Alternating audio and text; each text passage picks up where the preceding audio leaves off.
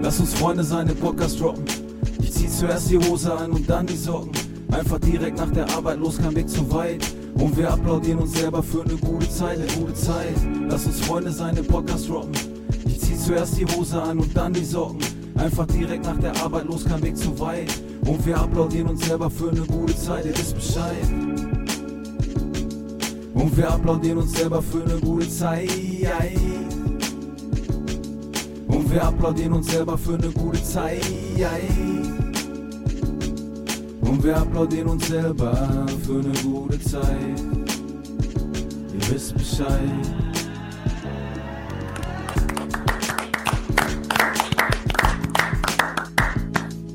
Guten Morgen, Männers. Moin, moin, Männers. Guten Morgen. Äh, Marius muss auch guten Morgen sagen. Gen genau. Guten Morgen übrigens. Ja, dem, darf ich was sagen? Ich finde Marius seine Stimme unfassbar äh, äh, angenehm, muss ich sagen. Sexy. Äh, ja, wirklich. Marius, ist, ist nicht Ironie, wie auch immer. Ich habe ja, äh, nein, ich habe äh, Podcast ja gehört im Auto und äh, dann hattest du mal eine Frage gestellt, Peter, und ich war leicht erotisiert. Also es war stark. Danke dafür. Danke dafür. Und damit ähm, heiße ich meine drei Mitstreiter und mein Comeback ist da zu unserer wunderbaren äh, Folge Erst Hose, dann Socken. Ähm, den, wie der Marius letztes Mal richtig angeteasert hat, den dentalen Podcast mit ein bisschen äh, Blödsinn ab und zu dabei. Und ähm, freue mich wieder dabei zu sein, am frühen Morgen, wie immer. Und äh, begrüße euch drei recht herzlich und äh, schmeiß mal in die Runde rein. Wie geht's euch? Gut. Stille. Marius, dir geht's gut? Daniel Tannon? gut. Äh, was hast denn du da aufgefahren, Alter? Ist das ein Pop-Up-Schutz oder was? Ja, sicher. Der läuft richtig krass bei dir, Alter. Ja, kostet ganz, das läuft so stark, dass ich, dass ich Alibaba äh, gekauft habe für 7,99 Euro. Ich glaube, Dollar ist das sogar. Super Teil. Ich weiß nicht, wie lange wir jetzt äh, aufnehmen. Äh, zwei, drei Minuten schon zweimal das Wort Alter gefallen. Mann, Mann, Mann. Ich muss auch. Ja. Also, mach. Wie geht's dir? Ja, mir, ich weiß nicht, ob mir das anmerkt. Ich, äh, es ist äh, Druck. Es ist Druck in der Luft. Es ist Druck, Freunde. Druck. Inwiefern? Atom. Inwiefern? Ich äh, weiß ich nicht. Äh, ich weiß nicht, wo ich anfangen soll. Ich habe das Gefühl, ich weiß nicht, wie es euch geht, aber ich habe das Gefühl, äh, mh, im Moment, es geht einfach nicht mehr. Mehr als das im Moment, wo das eigentlich ein falsches Mindset ist. Es geht immer irgendwie ein bisschen mehr, aber es geht irgendwie im Moment, habe ich so das Gefühl, Kapazitätslimit, äh, Kapazitätsgrenze erreicht. Ähm, jetzt bei dir oder generell bei deinen, ähm, bei deinen Standorten? Wo jetzt Laufbezug Bei, bei mir, bei mir, Okay. bei mir. Okay. Ich weiß nicht, wie es euch geht, bei mir. Äh, manchmal habe ich das auch, die Phasen, wo das dann ein bisschen. Ähm, äh, der Frederik Feldmann, kennst du ja auch, DFA oder Zuhörer und Zuhörerinnen kennen ihn wahrscheinlich auch. Der hat mir bei unserem, Tischtennisturnier, hat er mir auch gesagt gehabt, dass er auch mal so eine Phase hatte. Und er hat das so schön beschrieben mit, er war zwar da und er hat auch weiter gearbeitet und Gas gegeben, aber es war nicht mehr so produktiv, weil er ähm, mental leer war, hat er gesagt nach, ähm, er hat auch ein sehr gutes Jahr gehabt und mit sehr, sehr vielen Veranstaltungen. Ähm, der ist ja dort entsprechend unterwegs und äh, kenne ich. Und deswegen, ähm, die Phasen habe ich auch manchmal, dass man dann so da ist, aber man hat irgendwie das Gefühl, äh, man ist irgendwie leer. Herr Dr. Blattmann, wie sieht es denn bei dir aus? Bist du auch leer? Nein, ich bin nicht leer. Ich, ähm, aber das ist, äh, ich kann das jetzt auch nicht beschreiben, woran das liegt. Ähm, nö, ich bin eigentlich äh, ziemlich stark motiviert, äh, warum auch immer. also manchmal kann ich es mir selber nicht erklären. Aber äh, ich bin äh, sehr guter Dinge.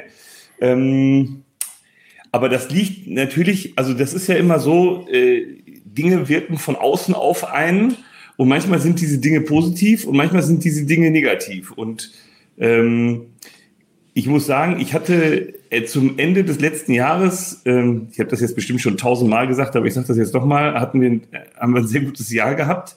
Ähm, oder wir haben 2023 als sehr gutes Jahr abgeschlossen, als Praxis, als äh, Unternehmen Praxis äh, und auch als äh, Unternehmen fundamental, was nicht letztendlich äh, auch an dir lag. Äh. Gerüchte. Gerüchte. Und ähm, dann Äh, wusste ich aber zum Ende des Jahres, dass es äh, komplex wird mit äh, Personal. Das war so ein Thema, was mir die ganze Zeit so ein bisschen äh, auf dem Radar hing. Und äh, dann habe ich auch zwischenzeitlich gedacht, naja gut, dann müssen wir wahrscheinlich hier komplett runterfahren, wenn wir gar kein Personal mehr finden. Und äh, wir haben jetzt so ein paar Stellschrauben gedreht bei uns.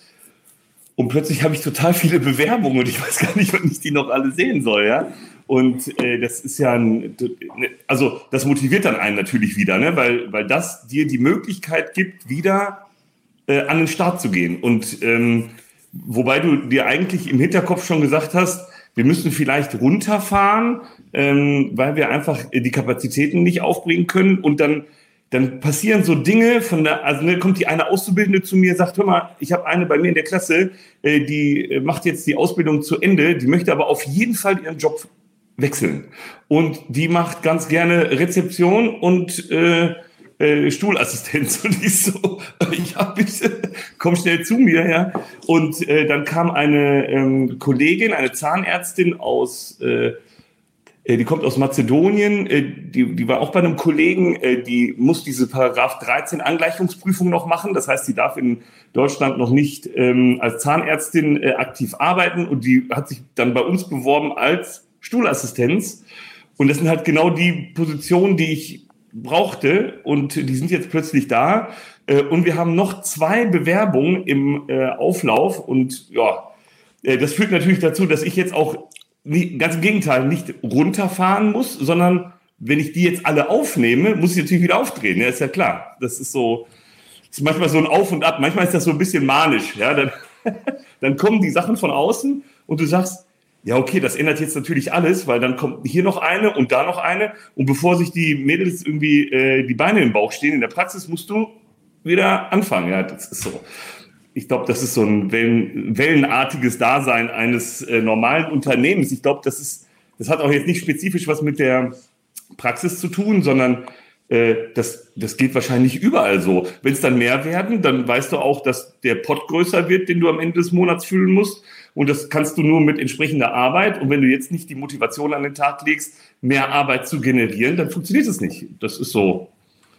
Das, aber aber da bist du ja, glaube ich, in der, in der Dentalbubble, ähm, glaube ich, in, im aktuellen Zeitpunkt in einer Luxussituation. Ist ja jetzt ja, nicht ja, so, dass, voll, das, äh, voll. dass das überall so, so, so ist. Ich glaube eher, es wird nach andersrum geschrien. Deswegen äh, freut es mich, dass das da entsprechend äh, äh, so der Part ist. Ähm, ich würde gerne mal was in die Runde reinwerfen. Wir haben das vorab, als wir kurz, wir, talken uns ja mal ganz minimal vorher ein. Und da habe ich, äh, ich habe ja ein so wunderbares Bild, Abo Plus. Und ähm, da sprang mir etwas entgegen. Da würde ich mal gerne ähm, von euch zwei, drei Dinge wissen. Ähm, A, wo es sich darum handelt und B, äh, warum teurer etc. pp. Und stand da nämlich groß drauf, EU verbietet Amalgam, für Patienten wird es beim Zahnarzt teurer. Klar, wieder plakativ, die äh, Zeitung mit den vier Buchstaben. Aber äh, Frage erstmal an die beiden Zahnärzte. Ähm, vielleicht kann Marius mir zustimmen. Ich habe immer gedacht, Amalgam wäre generell schon verboten. Da sieht man mal, was für ein Laie ich scheinbar bin. Ähm, könnt ihr da mal was zu sagen? Also, also Amalgam war bis dato gar nicht verboten, nur verpönt oder hilft mir immer? Amalgam ist jetzt auch noch nicht verboten. Ne? Bei Schwangeren soll man es nicht machen, bei Kindern soll man es nicht machen. Obwohl bei Kindern äh, bin ich ja gar nicht so 100% up-to-date. Soweit ich weiß, könnte man das tun, aber die Krankenkasse, die übernimmt auch mittlerweile die Kunststofffüllung. Ne? Okay. okay. Aber ist schon okay. länger so. Genau, also äh, was ich immer, also wir machen, seitdem ich äh, selbstständig bin, das ist jetzt immerhin schon 20 Jahre, ne? also ähm, seitdem machen wir hier bei uns in der Praxis kein Amalgam mehr, äh, weil es äh, zu aufwendig ist, den Patienten davon zu überzeugen, dass es nicht schlimm ist. Also, äh, also jeder Patient hat ja schon diese plakative Angst vor einer Amalgamfüllung. Es ist ja auch, sagen wir mal, ähm, faktisch eine Legierung mit Quecksilber, wo Quecksilberdämpfe frei werden beim Legen, beim Rausbohren und so weiter. Und da hat jetzt keiner so groß Bock drauf.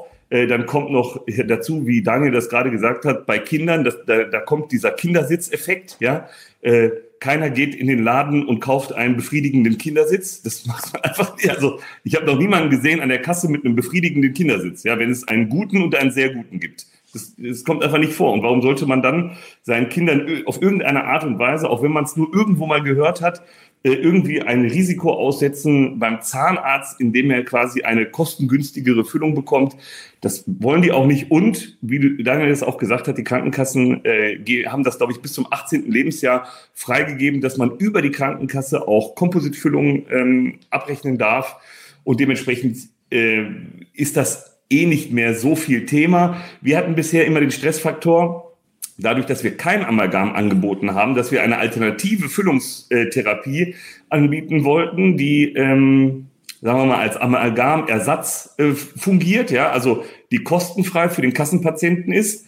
Äh, da haben wir alles Mögliche probiert. Da haben wir an, angefangen mit äh, einem Glasionomerzement. Da war das Problem, dass die Füllungen sich relativ schnell ausgewaschen haben. Äh, andere sagen, ja, ist doch gut.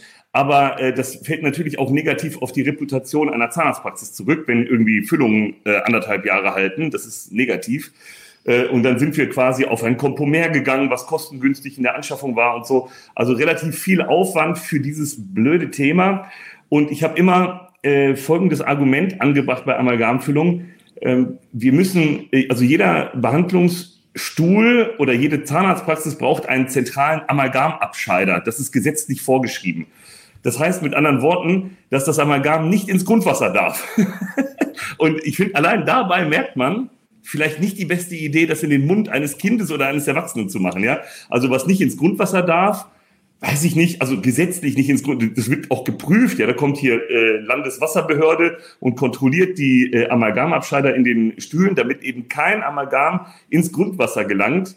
Dementsprechend äh, erübt sich, erübrigt sich, glaube ich, die Frage, ob das so eine gesundheitlich tolle Idee ist, Amalgamfüllung zu machen. Aber wie Daniel das schon total richtig gesagt hat, von der Verarbeitung her gibt es nichts Vergleichbares. Nichts. Also im Positiven, also ja, was, äh, im okay. Positiven. Im, ich habe damals noch in meiner Uni, weiß ich noch, 40 Amalgamfüllungen legen müssen bei Patienten. 40 Stück, das ist gar nicht so einfach. Insbesondere, weil zu der Zeit das schon so ein gewisses Verpöntheitsthema war. Ne? Also äh, du musstest quasi die Leute aktivieren, damit sie sagen, ja, ich möchte eine Amalgamfüllung haben. Das war äh, teilweise so Überredungsarbeit, ja, zu sagen, jetzt nimm doch mal eine Amalgamfüllung, ist nicht so schlimm. Aber ich musste halt meinen Leistungskatalog voll bekommen dafür und äh, ja, aber ich habe trotzdem viel gelernt. Also man lernt viel über diese Verarbeitung, über äh, die Art und Weise, wie Füllungen funktionieren. Ähm, ja, aber äh, man kommt auch 20 Jahre ohne den aus. Also es funktioniert auch ganz gut. Ja, super. Bevor ich jetzt weiter schweige, muss ich mich jetzt erstmal warm reden. Äh, hi meine Freunde, ich fange jetzt mal an.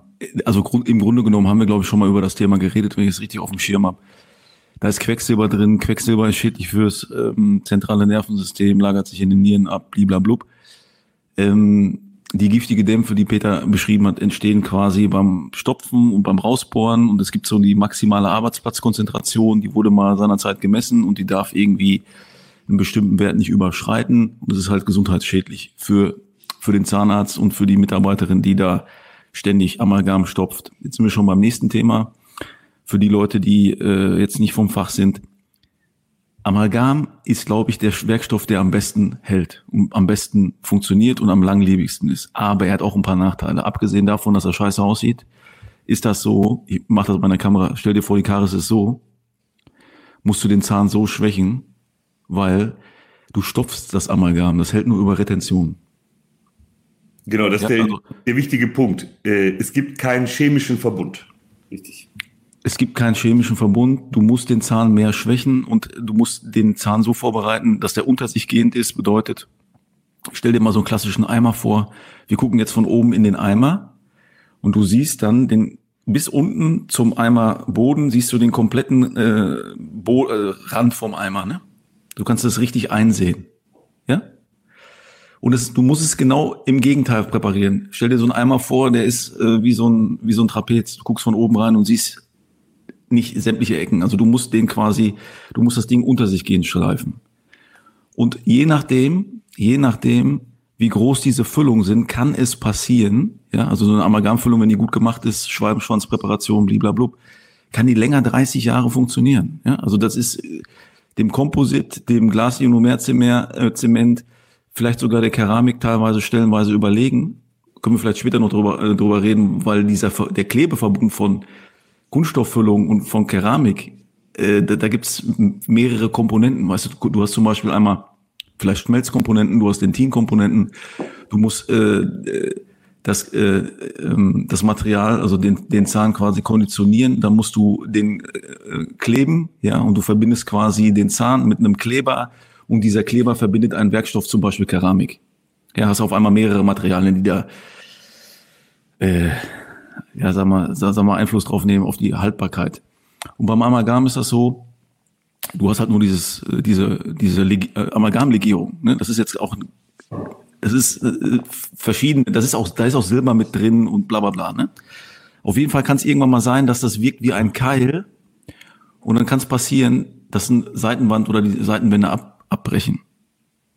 Ja, und dann fräst du da so, eine, so einen riesen Amalgamkrater raus, ja. Man kann Amalgam auch richtig, richtig geil ähm, verarbeiten und im besten Fall bestellt man die Patienten vier, 24 Stunden später nochmal ein, dann kann man das richtig schön hochglanzpolieren, aber praktisch äh, ist es auch oft so, dass du einfach den Daumen nimmst und da reindrückst.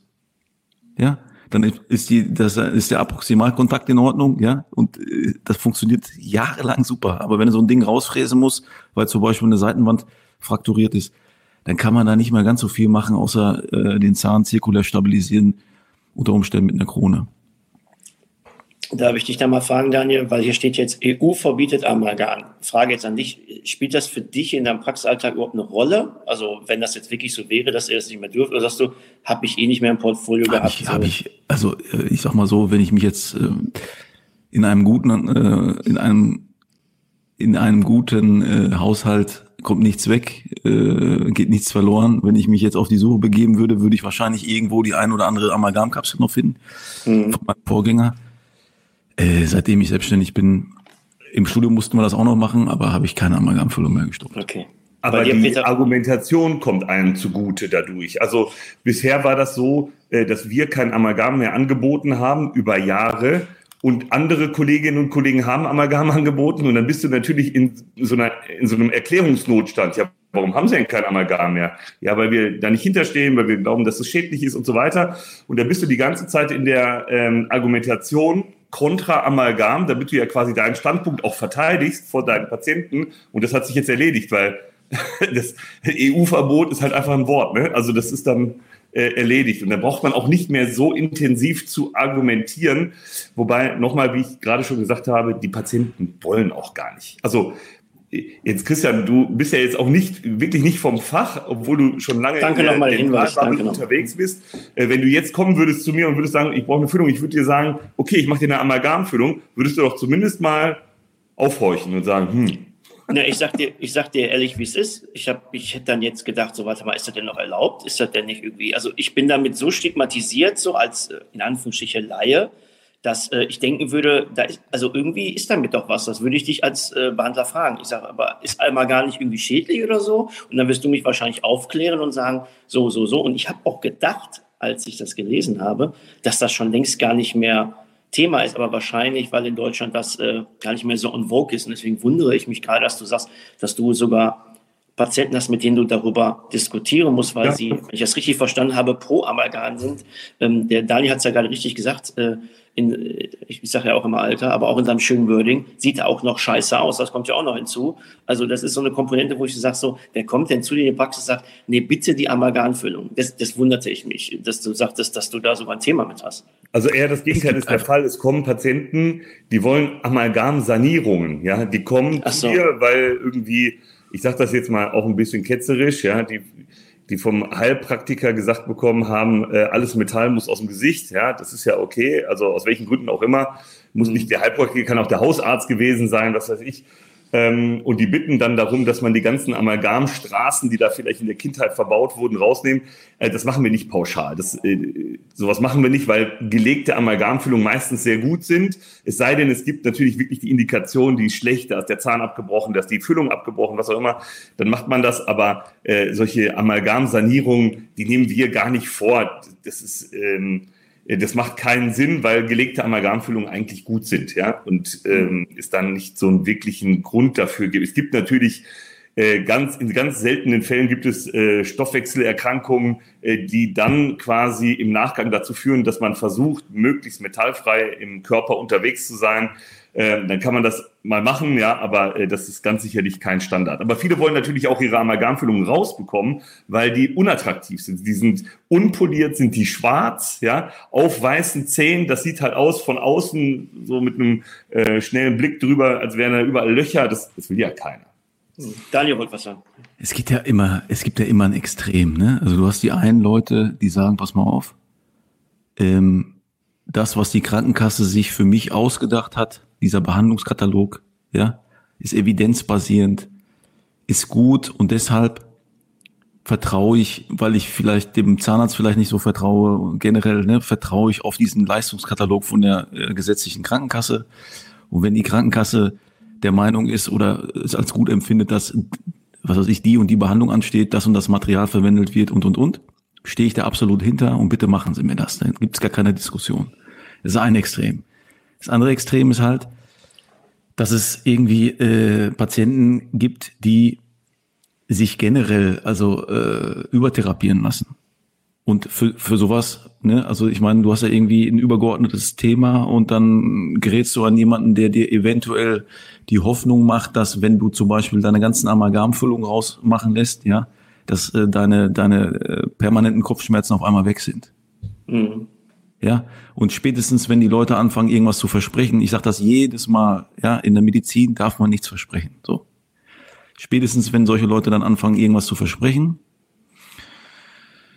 ist das auch wieder ein Extrem und dann, dann, dann greifen die nach jedem Strohhalm, ob das jetzt die richtige Therapie ist oder nicht. Äh, immer wenn man eine intakte Füllung rausbohrt, kommt man unter Mikroskop an den gesunden Zahn und du machst aus einer kleinen Füllung eine größere Füllung. Und dann geht das nochmal und nochmal und irgendwann kannst du halt keine Füllung mehr machen. So. Da muss eine indirekte Restauration her. So. Ja, also es ist halt immer ein Extrem, ne? Und okay. du musst da irgendwie gucken, guck mal, es gibt Leute, die haben Amalgamfüllung im Mund, ja, und es gibt Leute, die haben Amalgamfüllung im Mund und daneben eine Goldteilkrone, äh, eine Goldkrone und auf dem Papier, ja, würde man sagen, ey, der hat eigentlich eine Batterie im Mund. Ja, aber wieso, genauso, wir haben mal über Statistik geredet. Ey, wen interessiert denn die Statistik? Welches Individuum interessiert sich für die Statistik? Weißt du, du schießt links am Hasen vorbei, schießt rechts am Hasen vorbei, im Durchschnitt ist der Hase tot, aber interessiert doch den Hasen nicht. Ja, also auch im Aufklärungsgespräch, jetzt sind wir schon wieder beim Aufklärungsgespräch hier, wenn laut Statistik 92 Prozent, 92 der Prozent, äh, 92 Prozent der Implantate einheilen, von 100 Implantaten gehen acht flöten. Das interessiert ja nicht den Patienten, bei dem ein Implantat rausfällt. Das muss man ja auch irgendwie, das ist laut Statistik eine sehr, sehr sichere Variante, egal welche OP jetzt anstehen sollte. Ich hatte gestern eine Patientin, die hat eine Whipple-OP gehabt. Ich meine, äh, laut Statistik funktioniert das. Aber das Individuum interessiert sich für, also am Ende des Tages interessierst du dich nicht für die Statistik, wenn du davon betroffen bist, weil die Statistik gilt ja dann nicht für dich, außer theoretisch. Aber wenn ich kurz da einhaken darf, äh, da muss ich so halb widersprechen. Doch schon bei meinem äh, Aufklärungsgespräch mit dir. Wenn du mit mir eine Technik machen willst, die irgendwie neu ist und du sagst äh, mir, ich habe davon ja keine Ahnung und sagst, äh, lieber Herr Boot, ähm, so und so, das und das machen wir und ähm, ist so eine spezielle Technik und wir, die Wahrscheinlichkeit davon ist, dass das 90 äh, Prozent ist ein sicheres Verfahren. Das gibt mir erstmal Sicherheit, dass ich Definitiv. weiß, dass, ne, dass ich weiß, wenn dann der Fall kommt, dass du sagst, ist jetzt nicht richtig eingeheilt, whatever, keine Ahnung, ähm, dass ich dann natürlich in dem Moment dann nicht not amused bin, klar, aber für den ersten Moment gibt mir das Sicherheit, wenn du mir sagst, als Behandler, äh, die Wahrscheinlichkeit ist sehr, sehr hoch. Ich, ich bin ja auch sehr dankbar darum, wenn Peter mit mir irgendwas macht. Ich weiß jetzt nicht, wie das bei meiner Weisheitszahn-OP war und er sagt, ganz ehrlich, Christian, ich mache da was, das habe ich noch nicht so oft gemacht. Das ist 50-50, ob der Nerv jetzt betroffen wird, sage ich jetzt mal irgendwie so. Dann weiß ich aber, worauf ich mich einlasse. Klar ist das nur Statistik und am Ende, wenn ich bei den 50 Prozent bin, wo es mies gelaufen ist, sage ich scheiße, war ein Mist. Und bei den anderen 50 Prozent sage ich, wow, wow, hat geklappt. Aber ich habe ja ein Gefühl dafür, auf was ich mich einlasse. Und das finde ich immer so ähm, ihr habt ja meistens Laien bei euch da auf dem Tisch sitzen, Tisch sag ich schon, auf dem Stuhl sitzen, die sind natürlich dann froh, wenn die irgendwie Sicherheit bekommen in der Materie, wo die sich nicht auskennen. Und wenn ihr dann sagt, äh, klar, im Nachgang bei der Statistik ist es dann unrelevant, wenn es dann daneben gegangen ist, aber ähm, ich finde das schon für ein Aufklärungsgespräch schon, schon, schon wichtig, wenn mir der Behandler ein bisschen Sicherheit gibt. Und eigentlich habe ich dann auch Verständnis dafür, ich bin da nur mal so getriggert äh, im Positiven, dass wenn es dann nicht klappen würde, würde ich sagen, Dr. Tamlon, dann, dann, dann ist das so. Also ist natürlich jetzt kacke, aber wenn Sie mir sagen, dass es normalerweise immer funktioniert und bei mir ist aus Grund meines Wundheilfleisches, whatever, oder weil ich rauche, hat das jetzt nicht geklappt, ähm, dann, dann ist das jetzt mein Problem. Das wollte ich jetzt nur sagen bezüglich Statistik. Also mich beruhigt das immer, aber ich bin ja auch so ein Zahlenfreak. Ja, du kannst das so ausdrücken, du kannst aber auch sagen, äh, dass, äh, ich, ich sag mal so, dadurch steigt die Erwartungshaltung. Ne? Ja, klar. klar. So, und am Ende des Tages, wenn wir jetzt mal ganz, wenn, wenn wir jetzt mal hier, wir machen ja immer Real Talk, kann der Behandler das am Ende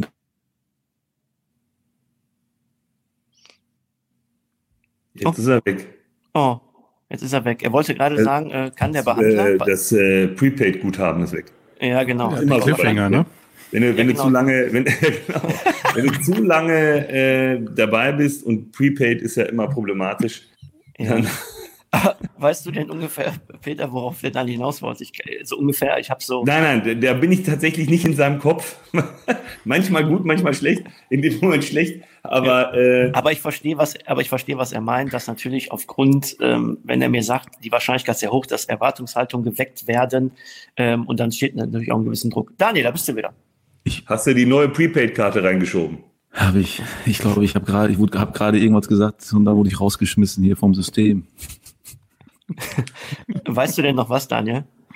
Du bist, glaube ich, stehen geblieben. Erwartungshaltung waren wir, glaube glaub ich, äh, in unserer Branche dealen wir extrem viel mit Erwartungshaltung, glaube ich. Ne? Mhm. Und äh, die Verbalisierung dieser Erwartungshaltung von Patienten ist mit Sicherheit auch eine der größten Herausforderungen, die so zu transportieren, dass wir den Erwartungshaltungen auch gerecht werden. Jetzt, ich meine, wenn du jetzt eine Lücke hast, dann ist die Erwartungshaltung jetzt vielleicht nicht so, so enorm, teilweise, aber äh, teilweise schon. Du musst halt irgendwie auch gucken, wen hast du da gegenüber. Ne? Und am Ende des Tages ist das immer ein Individuum. Das wollte ich eigentlich nur damit sagen. Ich wollte jetzt nicht sagen, dass mir die Statistik egal ist, um Gottes Willen. Ne? Also, aber am Ende des Tages muss man das halt irgendwie so ein bisschen runterbrechen und wenn sowas mal äh, in die Hose geht, wenn ein Implantat nicht einhalt, hat jeder von uns seine eigene Strategie, wie man damit umgeht, denke ich. Und ähm, und das würde ich auch jedem raten und das wird auch ein Teil, und das habe ich auch schon mal gesagt, bei den Dingen, die in Zukunft passieren, dass man sich irgendwann mal hinsetzen muss und äh, sei es ein operativen Eingriff, sei es eine strategische Entscheidung, sei es äh, ein Prozess, sei es eine Aufgabe, die man gemacht hat, die nochmal durchleben, rekapitulieren und im Einzelnen mal durchgehen und gucken, alles klar, was kannst du beim nächsten Mal besser machen oder woran hat's gelegen. Ne? Hm. Darf ich denn äh, generell mal fragen, wie ihr beide das äh, überhaupt macht mit ähm, Fehlermanagement, wenn jetzt was äh, nicht so geklappt hat, der, der Umgang dann damit? Ähm, ich weiß ja jetzt nicht. Äh, Peter, ich kann anfangen, wenn du willst. Ja? Ich sag's so, wie es ist, auch wenn ich jetzt hier äh, gesteinigt werde, aber wenn ein Implantat, wenn ein Implantat nicht einhalt, warum auch immer, setze ich drei Monate kostenfrei ein neues. Okay. Und ich nehme in der Regel ich nehme in der Regel nicht nochmal dasselbe Implantat. Also, weil, mhm. weißt du, mit demselben Verhalten ein anderes äh, Ergebnis zu erzielen, ist ja die Definition von Wahnsinn. Korrekt. So mache ich's. Ob das jetzt korrekt ist, weiß ich nicht. Äh, so. Peter? Äh, aber also ich kommuniziere das auch im Vorfeld. Wenn wir das Implantat-Thema ne? äh, dafür nochmal nehmen, dann ist das bei uns so, dass wir natürlich, das macht der Daniel natürlich auch, also wir klären natürlich auf, auch individuell. Das heißt, äh, es gibt natürlich Patienten, die haben eine ungünstige ähm, Anamnese, um das mal so vorsichtig auszudrücken. Raucher, äh, Diabetiker, und Co. Ja, also äh, Raucher und Diabetes, das sind so die Hauptrisikofaktoren. Ähm, Dann kommen noch größere Risikofaktoren, zum Beispiel äh, durch die Einnahme von Bisphosphonaten, was momentan relativ sportlich verabreicht wird äh, in der Orthopädie. Und ähm, äh, dadurch steigen die Misserfolgsraten massiv. Ne? Also du hast gerade 92 Prozent gesagt, meine Zahlen sind so bei 95 Prozent, auch die ich in den Mund nehme, nicht weil das meine Zahlen sind, sondern weil ich die gehört habe. Aber da variieren natürlich die äh, Erfolgsraten. Äh, trotzdem muss man mal sagen, dass 95 Prozent Erfolgswahrscheinlichkeit völlige Ausnahme ist in der Medizin. Also das ähm, das ist kein Standard, dass etwas mit so einer hohen Erfolgswahrscheinlichkeit überhaupt ins Rennen geht. Und ähm, diese Erfolgswahrscheinlichkeit reduziert sich durch diese potenziellen Vorerkrankungen oder Medikamente, die der Patient einnimmt. und dadurch ähm, steigt das Risiko. Und wenn das natürlich adäquat erklärt ist, dann rechnet vielleicht der ein oder andere Patient auch damit, dass es mal nicht so funktioniert, wie es ist. Was wir dann auch machen, ist, wie du gesagt hast, wir setzen das Produktimplantat kostenfrei neu. Und ähm, allerdings die, äh, die chirurgische Maßnahme, die wird schon nochmal berechnet dann. Im reduzierten Falle, aber wird nochmal berechnet. Mhm. Und gehst du wie Daniel auch auf ein anderes System? Weil Nein. du einfach sagst. Äh, äh, nee, das mache ich nicht, äh, sondern äh, meistens, also meistens setze ich, wenn ich absehen kann, wo der Fehler lag, ähm, äh, eventuell sogar direkt ein, eine Nummer größer. Das machen wir ganz gerne. Wenn es natürlich eitrig entzündlich verändert ist, dann macht man das natürlich nicht. Dann macht man das so, wie Daniel es gesagt hat, drei Monate warten. Ähm, und Nö, das, also das ist schon der richtige Vorgang. Das ist alles, äh, alles korrekt. Was wir machen, und ich, das macht der Daniel auch, da bin ich überzeugt davon, wenn es schiefgelaufen ist und wenn auch vielleicht der Fehler bei uns lag, dann sprechen wir das einfach an. Das ist dann, äh, das tut nicht weh und äh, das ist menschlich und ich glaube, das wissen die äh, Patienten viel mehr zu schätzen, als wenn man da irgendwie um den heißen Brei herum redet. Ne? Also äh, keiner möchte einen Misserfolg, weder Patient noch Behandler ist ja klar. Also keiner hat ein Interesse an einem Misserfolg. Und äh, wenn es aber zu einem Misserfolg kommt, dann muss man der Sache halt ins Auge sehen. Und dann, weil sonst, der, der Patient muss sich ja auch nochmal auf den Weg machen, ne? Das ist ja auch nicht schön für den und so weiter. Also das heißt, ich glaube, da offene Kommunikation, das ist, glaube ich, die Lösung. Ich weiß jetzt auch nicht, ob ich das so sagen darf, aber ich finde, dass, guck mal, das Ding ist doch einfach, es geht ja da um die Schuldfrage. Ja, es geht ja immer, geht ja immer um die Schuldfrage, so. Und wenn man sich da zu 100 Prozent von frei sprechen kann, ja, dass äh, man äh, als Behandler da keinen Fehler gemacht hat und äh, es war alles perfekt und ich habe alles wieder richtig gemacht und juhu und dies und das dann kann man das vielleicht machen. Aber welcher Behandler kann das denn? Auch wenn das irgendwie, weißt du, auch wenn das irgendwie äh, bei den sozialen Medien vielleicht anders kommuniziert wird oder in der Außendarstellung vielleicht anders kommuniziert wird, das Ding ist doch am Ende des Tages, ist das ein Team, ja, du hast ein Behandlungsteam und der Patient integriert sich in dieses Behandlungsteam in Anführungsstrichen und alle Parteien versuchen für den Patienten das Beste daraus zu holen. Und da gibt es so viele Variablen, warum diese Sache vielleicht in dem Moment nicht funktioniert hat. Und wenn dann einer sagt, pass mal auf, ich habe sowieso die Verantwortung dafür und ich übernehme auch die Verantwortung dafür, dass das nicht geklappt hat und ich weiß jetzt auch gerade nicht, warum das nicht geklappt hat. Und selbst nachdem ich mich da reingefuchst habe und das alles nochmal auf links und rechts gewendet hat, weiß ich es nicht.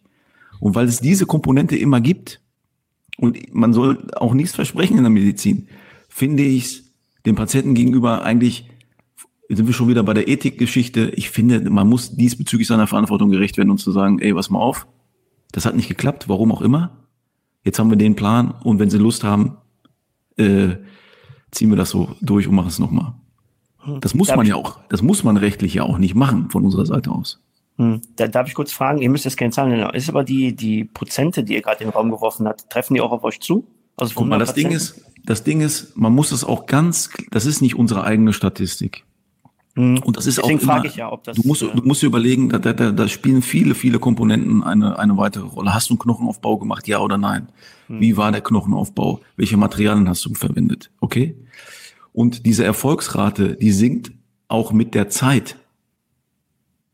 Ja, also die Überlebenswahrscheinlichkeit von Implantaten in den ersten drei äh, bis fünf Jahren liegt, glaube ich, bei 92 Prozent.